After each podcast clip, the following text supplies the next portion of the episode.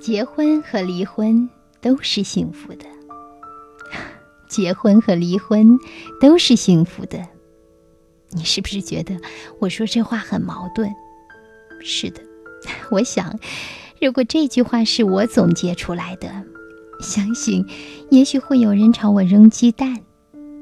我还没有高明到那种程度。好，现在要告诉你，说这话的人是马克思。结婚和离婚都是幸福的，对，这就是重量级的人物马克思的名言。这句话看似模糊，显然他是对不同的人来说的。对于那种发于两性原始情欲之间，不注重对方美丑的拉了灯都一样的偏僻地方而言，能娶上一个妻子，便是相当愉悦的事情。结婚是他们的幸事。对于那种爱情的殉道者，能够历尽诱惑、海枯石烂，始终如一，坚持谱写爱情美丽篇章的人，也不能说是不幸福。坚持就是胜利，坚持就是爱情。就是那些贫富不能移其志，生死不能易其心的人，在向人们昭示着爱情的存在，爱情的永恒。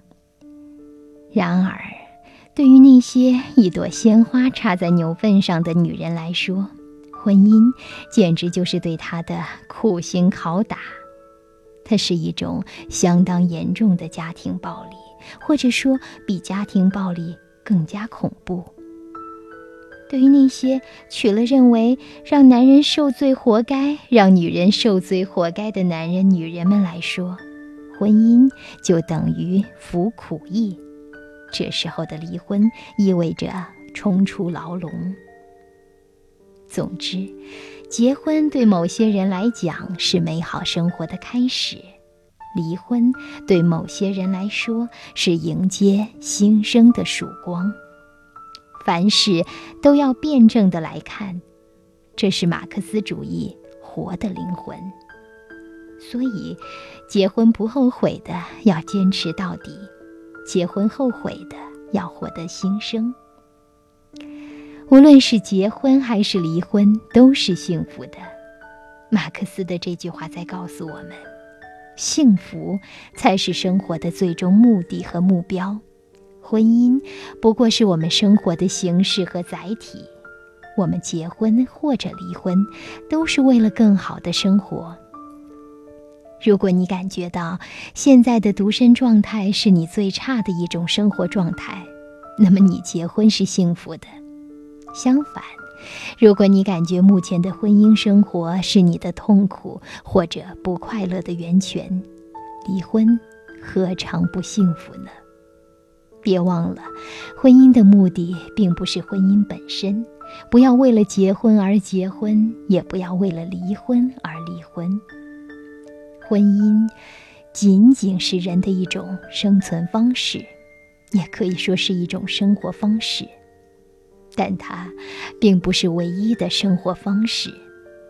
在远古时代，并没有婚姻这一制度。相信在将来，也许婚姻作为一种社会制度，也可能会退出历史舞台。到那个时候，人们对爱情、对婚姻、对生殖的关系都将重新思考。我们要相信，我们的后人肯定比我们聪明。所以，无论是结婚还是离婚，都不是问题。它仅仅意味着你改变了一种生活方式，却没有让你否定生活和生命，所以你还有机会去获得幸福。